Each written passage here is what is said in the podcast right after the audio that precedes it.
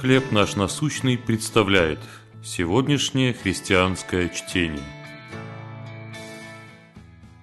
Весь дом. Деяния апостолов, 16 глава, 31 стих. «Веруй в Господа Иисуса Христа, и спасен будешь ты, и весь дом твой».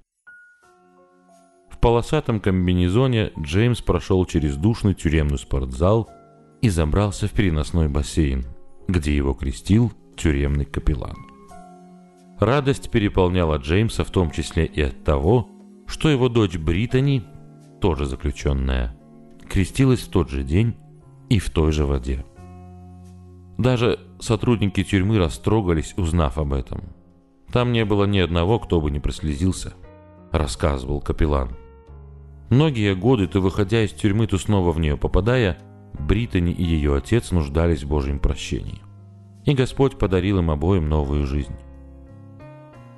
Библия рассказывает о другой встрече в тюрьме, на этот раз с охранником, когда Христова любовь преобразила целую семью. После того, как великое землетрясение поколебало темницу и отворились все двери, Павел и Сила не бежали, а остались внутри – Темничный страж, благодарный за то, что они не сбежали, привел их в свой дом и задал тот самый изменяющий жизнь вопрос.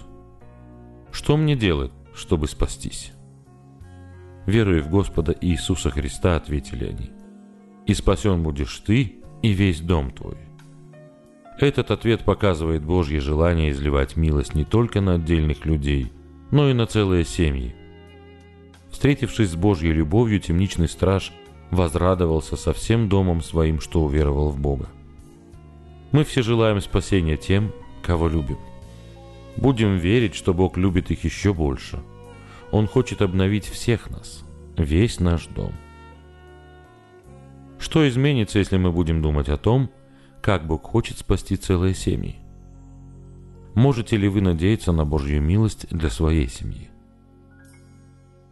Дорогой Господь, Прошу, открой себя всей моей семье.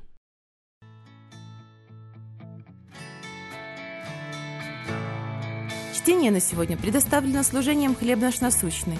Еще больше материалов вы найдете в наших группах Facebook, ВКонтакте, Инстаграм и Телеграм.